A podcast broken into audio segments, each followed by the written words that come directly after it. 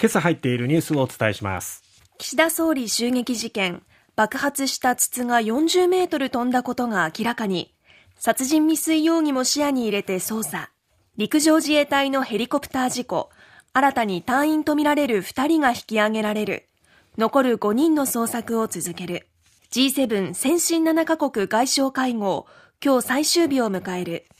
ウクライナ情勢や中国の行動に G7 が結束して対応していくことを確認。新電力の顧客情報を不正に閲覧していた問題。九州電力をはじめ電力大手5社に業務改善命令が出される。第一交通産業創業者黒土はじめさん死去。えー、昨日が新聞各紙休刊日ということもあって今日はですね、えー、日曜から今朝までのこうニュースっていうのが、えー、各紙報じております。はい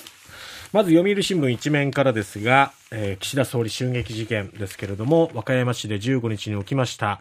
えー、その爆発物に関してですが、爆発した筒がおよそ40メートル飛んでいたことが分かったということなんですね。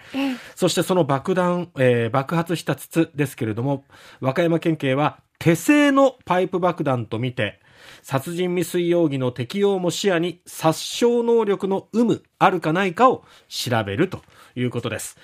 え和歌山県警は木村容疑者宅から火薬の原料とみられる粉末を発見、そしてパイプ爆弾に使われた可能性のある金属製の筒や工具類などおよそ90点を押収しているということです。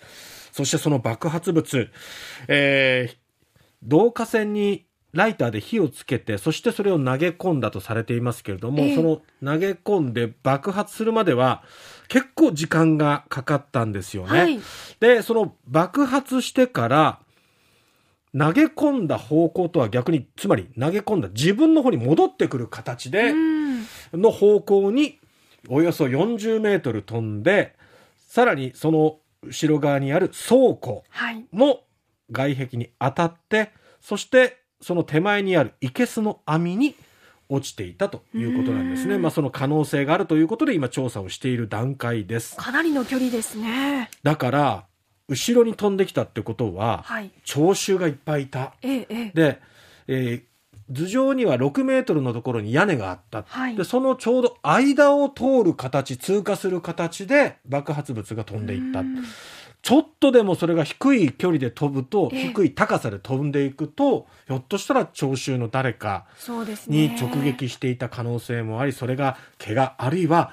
命に関するような怪我につながったかもしれないということなんですね。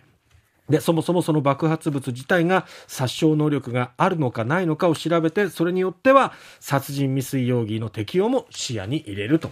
いうことです。さて、え陸上自衛隊の第8師団長ら10人が搭乗したヘリコプターが行方不明となった事故ですが、陸上自衛隊はこの宮古島付近の水深106メートルの海底を捜索していた自衛隊の潜水士が乗員とみられる5人やヘリの一部を発見したと発表しました。でこのうち4人を引き上げて2人の死亡が確認されています。残る1人の引き上げさらには、えー、行方がわからない5人の捜索も続けていると。そしてこの機体については民間のサルベージ会社などが引き上げる方向で調整しているということですが、その機体を引き上げることによって、まあ、今回の事故の原因というものが、より詳しく調べられるということになりますので、この機体の引き上げも重要なんですが、ただ容易な作業ではないということで、慎重にえー、引き上げていくため、まだ時間がかかるのかなというところです。さて、G7 です。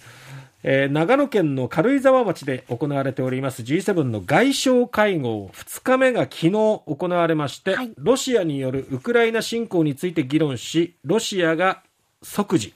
まあ、すぐかつ無条件に撤退するべきだという考えを改めて確認しました。また、軍事、経済両面で台頭する中国を念頭に G7 としてインド太平洋地域への関与を強化することで一致しました。各国の外相はロシアのプーチン大統領が隣の国のベラルーシに戦術核兵器を配備する方針を発表したことを非難しまして核使用を示唆するといった言動は受け入れられないという考えで一致しました。あとはこのインド太平洋の議論ですけれども G7 として欧米やロシアとの間でバランス外交を展開するインドとの協力が重要だという認識で一致しています、まあ、今日はえー、この G7 外相会合最終日となりますけども、はい、核軍縮などについて協議してそして共同声明の採択へという流れになります、はい、さて経済産業省は昨日新電力の顧客情報を不正に閲覧したとして九州電力と九州電力送配電関西電力関西電力送配電中国電力ネットワークの5つの会社に電気事業法に基づく業務改善命令を出しました。新電力との公正な競争を阻害するもので小売自由化の趣旨を骨抜きにする悪質な行為と判断。企業体質の抜本的な見直しや関係者の厳正な処分。再発防止などを命じたということです、はい、えー、宮電や関西電力はカルテルを結んでいたとして公正取引委員会から独占禁止法違反を認定されるなど業界内では不祥事が相次いでいます。えー、電気事業法はですね公平な競争環境を保つため送配電子会社が保有する新電力の顧客情報を目的以外の使用することを禁じているんですがそれに違反しているという形でこういう業務改善命令となりました。